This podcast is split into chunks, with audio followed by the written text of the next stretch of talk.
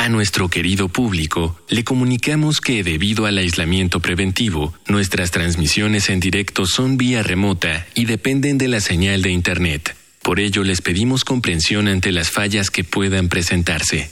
Gracias por compartir estos momentos en casa con Radio UNAM y Vida Cotidiana. Radio UNAM y la Escuela Nacional de Trabajo Social presentan una serie interminable de causas y consecuencias. De cómo y por qué.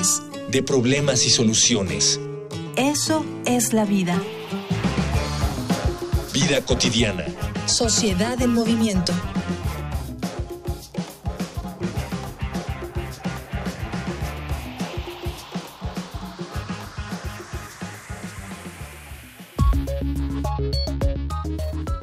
La Escuela Nacional de Trabajo Social forma especialistas y maestros de este campo que mediante principios éticos y conocimientos multidisciplinarios puedan incidir con pertinencia y responsabilidad en diversos procesos sociales. Las y los recién egresados, por lo tanto, deben enfrentarse a los fenómenos sociales que la sociedad enfrenta en conjunto, como la actual contingencia de salud, el 4 de octubre, la Escuela Nacional de Trabajo Social de la UNAM celebra su aniversario y para unirnos a este festejo, en esta emisión de Vida Cotidiana, Sociedad en Movimiento, hablaremos sobre las experiencias y retos ante el contexto actual de sus egresadas y egresados.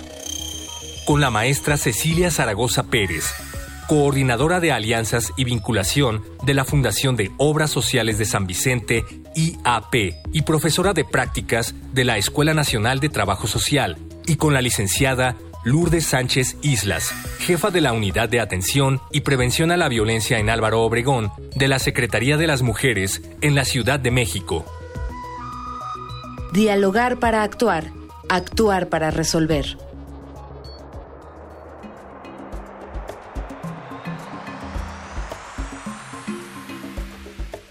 Ustedes que nos siguen cada, cada emisión y las personas que por alguna o de alguna manera están bien escuchando por vez primera nuestro programa, pues queremos compartirles que estamos de manteles largos. Estamos hace muchos años, en 1973, tuvimos el honor, el Consejo Universitario de nuestra honorable UNAM creara el 4 de octubre la Escuela Nacional de Trabajo Social. Justamente queremos dedicar el programa para este festejo, pero también compartirlo con quienes hacen posible que nuestra disciplina, que nuestra carrera sea visible para los que están fuera y es parte del el trabajo que desarrollan egresadas y egresadas. De eso vamos a hablar el día de hoy, de estas experiencias, de este contexto actual y cómo lo están viviendo. Pero antes vamos a escuchar los medios de comunicación con el programa.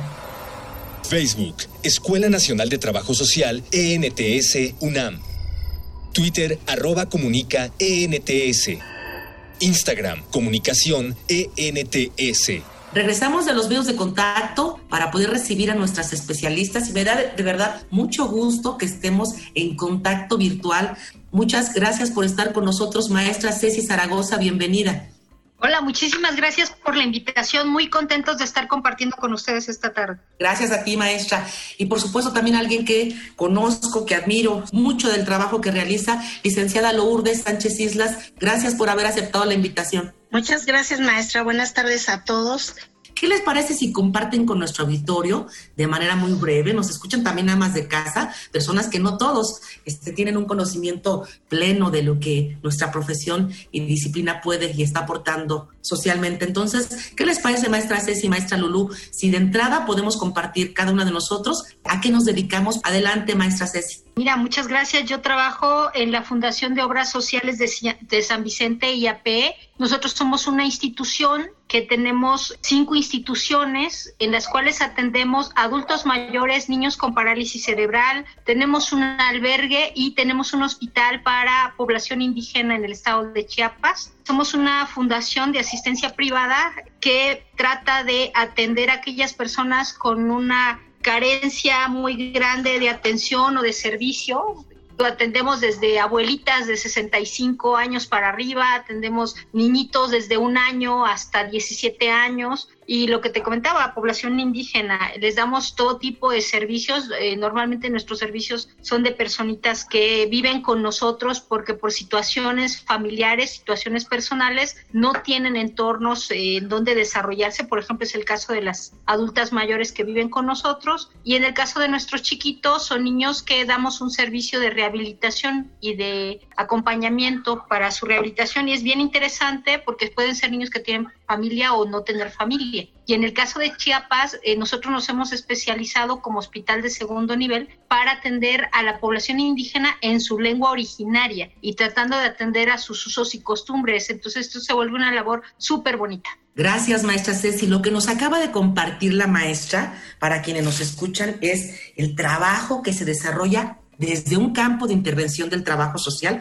que justamente es el de asistencia. Que hay muchos más campos en los que nos desenvolvemos. Más adelante vamos a hablar un poquito más de lo que implica este trabajo. Licenciada Lulu Sánchez, compártenos con el público cuál es tu función básicamente en el, en el lugar donde te desempeñas. Bueno, yo trabajo para la Secretaría de las Mujeres Estoy en la unidad de atención y prevención llamadas lunas en la alcaldía Álvaro Obregón. Bueno, estas lunas hay en toda la Ciudad de México, en cada alcaldía. En este caso yo estoy en Álvaro Obregón, estoy a cargo, ahí en, la alcaldía existen dos sedes, una en la colonia Preconcreto y otra ahí en la alcaldía. Atendemos a todas las mujeres y niñas que sufren violencia de género, brindamos lo que es trabajo social, brindamos lo que es atención psicológica y asesoría jurídica. Pues básicamente les comentaba que atendemos todo lo que es la violencia.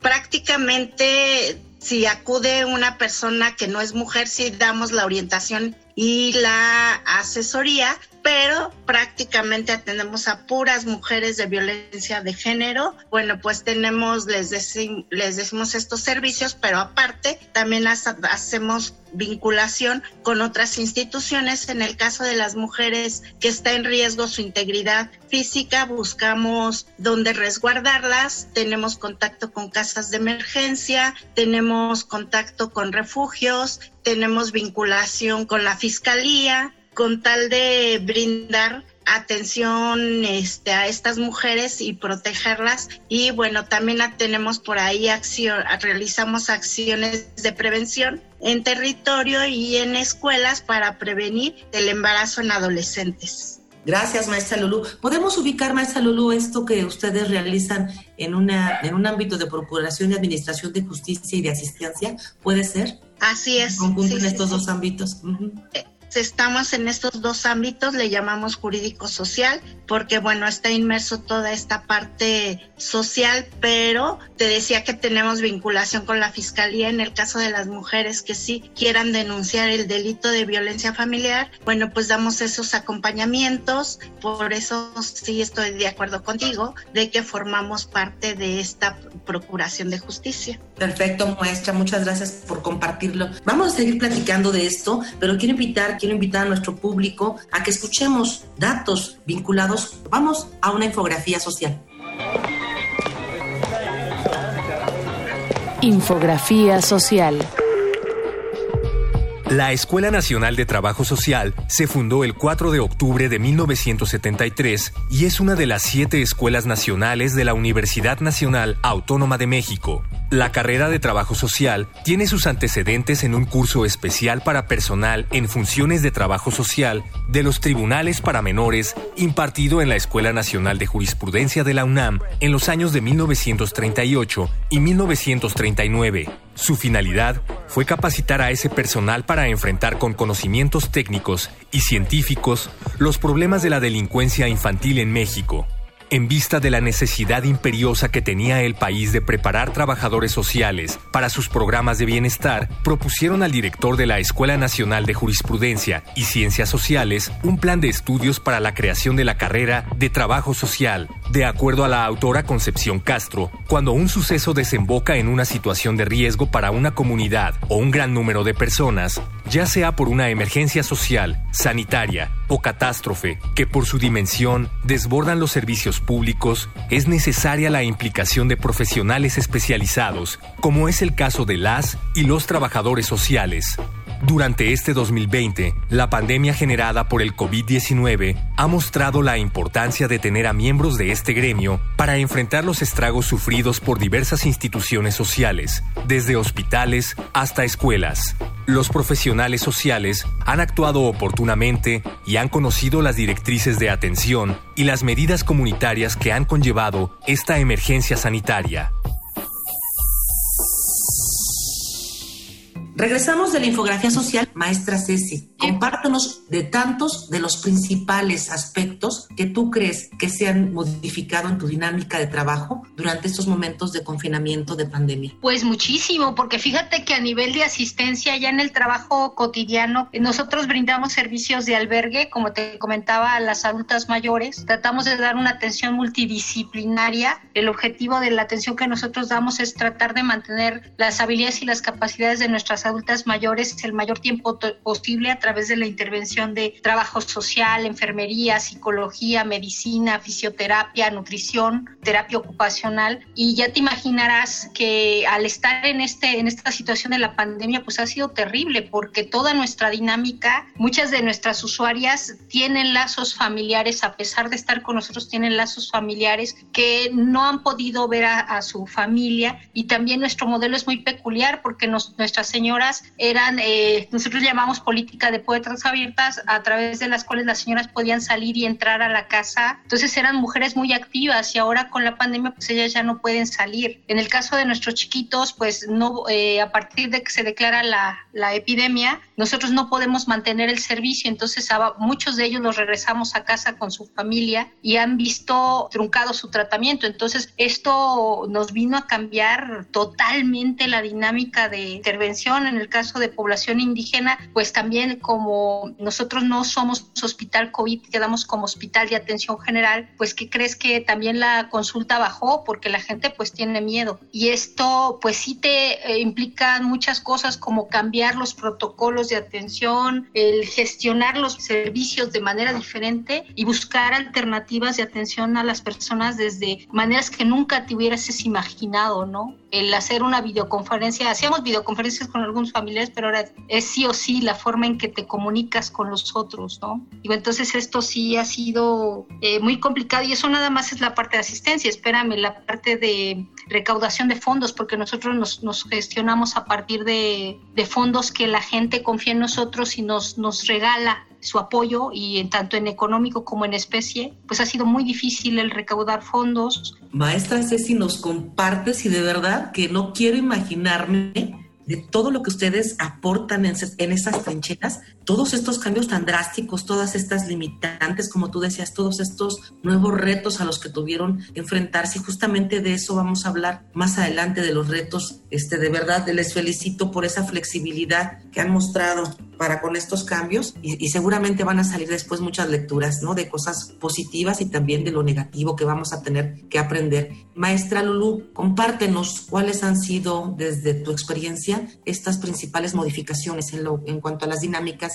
de atención. Efectivamente, también tuvimos cambios de aquí desde cuidar al personal hasta cómo vamos, íbamos a dar la atención, que aunque siempre conté con el apoyo para esta organización y coordinación con las oficinas centrales, pero bueno, pues fue hacerlo en particular, ¿no? Que fue dividir primero el equipo en dos, porque como te decía, cuidar al personal que era vulnerable, llámese personal mayor de 60 años, personal que presenta alguna enfermedad crónica, personal con alguna discapacidad, madres con hijos en edad escolar, que finalmente ellos fueron los que primero se resguardaron y se les tuvo que asignar trabajo en casa. Y bueno, es estar coordinando ese trabajo y más aparte, el otro equipo, el otro grupo, era con qué equipo me iba yo a quedar para seguir brindando esa atención, porque nosotros no este, cerramos en ningún momento las unidades, al contrario, siempre seguimos abiertas, porque bueno, pues esto de la violencia como es un tema que está este, ahí muy latente, nunca cerramos. Y bueno, era saber con qué personal me iba a quedar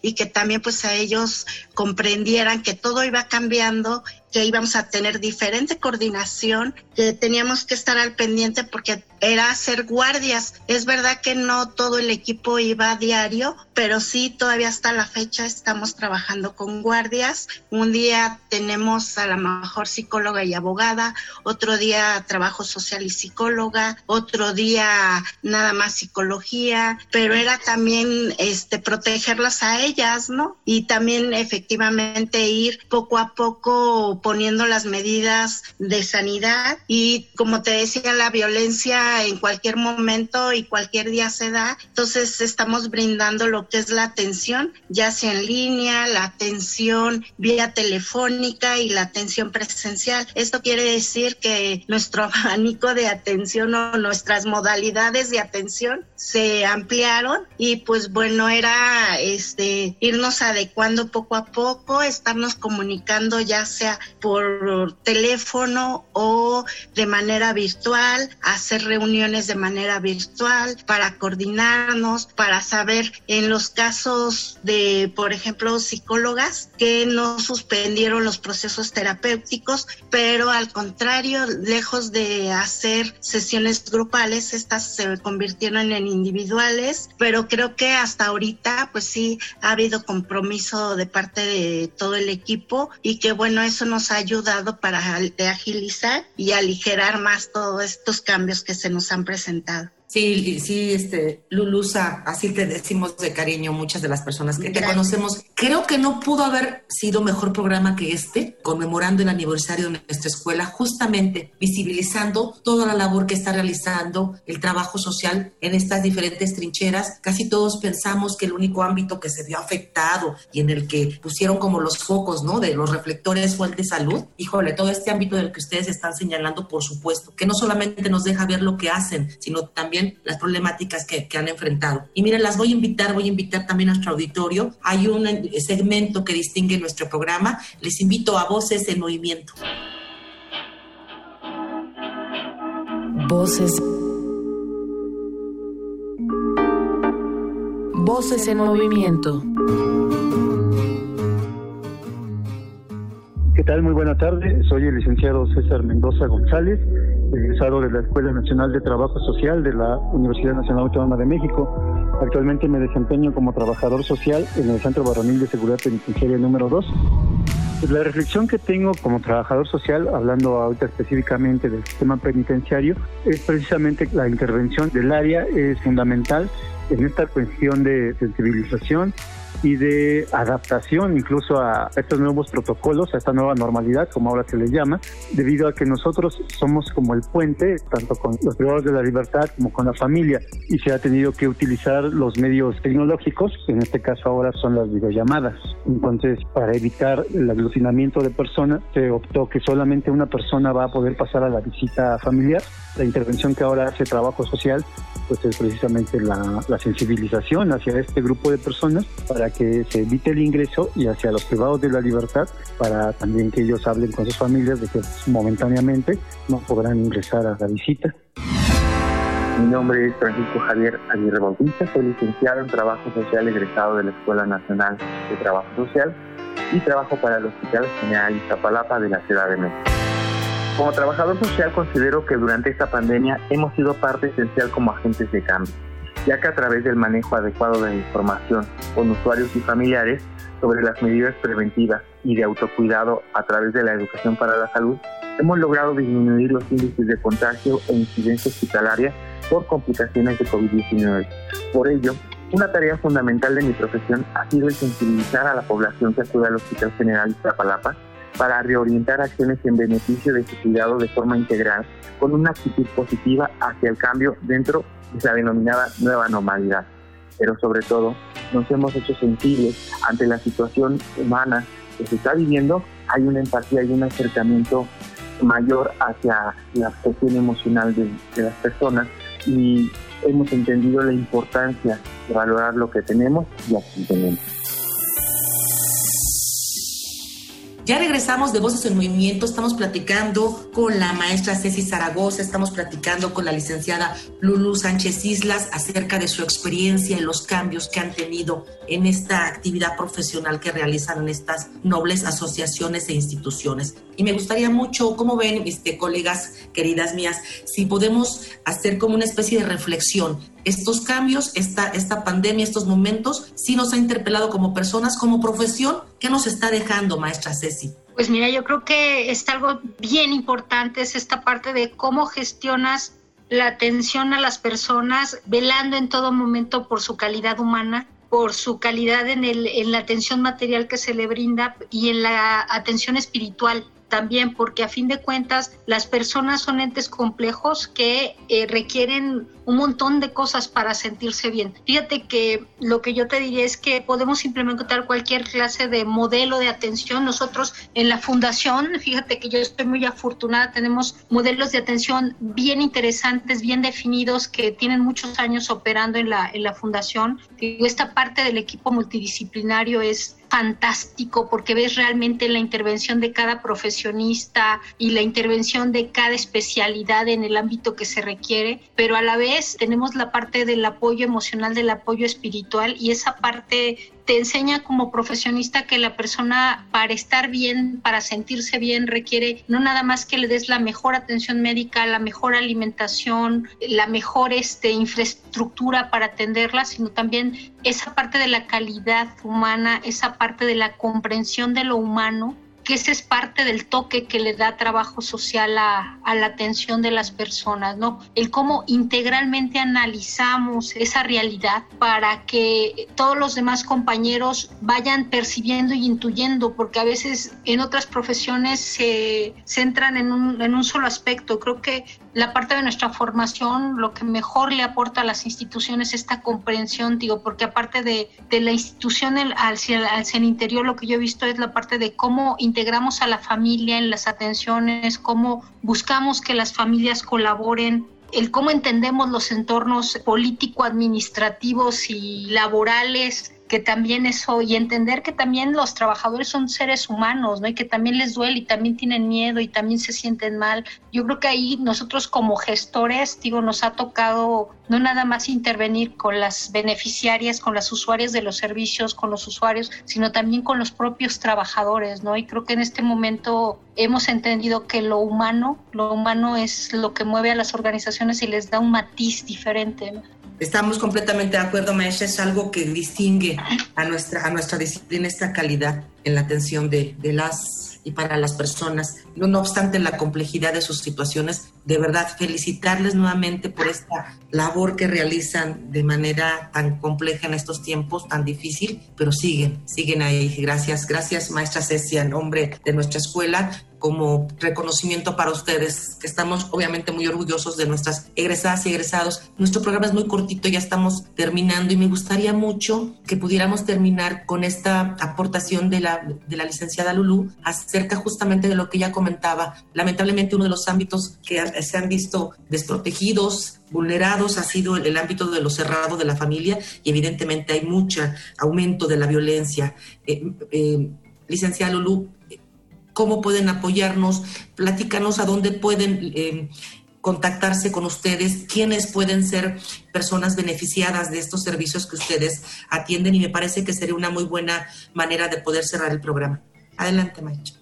Sí, mira, pues uno, ya nada más rápidamente quiero comentarte que efectivamente uno de nuestros retos era seguir brindando a nuestras usuarias esa calidez y, y toda esa seguridad, ese acompañamiento ante ese evento de violencia que han sufrido. Y te decía, somos 27 lunas estamos en la en las diferentes alcaldías. En este sentido, bueno, yo estoy en lo que es la alcaldía Álvaro Obregón. Estamos laborando ahorita con guardias, pero atendemos de lunes a viernes de 9 a 17 horas. Este o también nuestros teléfonos es el 55 17 15 60 88 o si no, el 55 57 40 60. Y bueno, estamos ahí, nos pueden llamar. Este, todos nuestros servicios son gratuitos. Este, y bueno, pues yo sí quiero darte las gracias y visualizar la importancia que tenemos nosotros en muchas instituciones. Somos el primer contacto, somos esa puerta que le abre, este, que le abre a la persona, a la institución, además de que, bueno, somos ese profesionista que de alguna manera hace la coordinación multidisciplinar en todas las instituciones. Lo que hacemos, bueno, pues es detectar problemáticas, identificar este recursos con los que cuenta la persona para buscar alternativas, tal vez no de solución, pero sí de poco, de iniciar un proceso para el cambio y que bueno, en este sentido entender que estamos ante una crisis, pero que ante esa crisis de todos modos existen las instituciones, instituciones que les pueden apoyar y sobre todo en este tema de la violencia, bueno, para nosotros tiene demasiada importancia y es por eso que brindamos esa con la atención con esa calidez y con ese profesionismo que tenemos y sobre todo que en lo que es en específico de trabajo social, pues va a, este, va a encontrar todo ese acompañamiento que vamos a estar brindando este ese acompañamiento, esa